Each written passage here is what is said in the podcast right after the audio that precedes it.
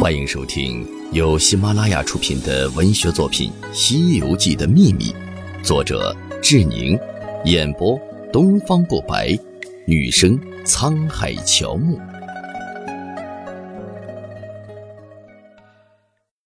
第五十二章：西游世界的背景体系。《西游记》的故事全部都发生在西游世界的背景体系之下。谈到西游世界的背景体系，相关的问题包括：《西游记》整体的治理系统形态是怎样的？玉帝跟老君是怎样的关系？玉帝跟如来是怎样的关系？等等。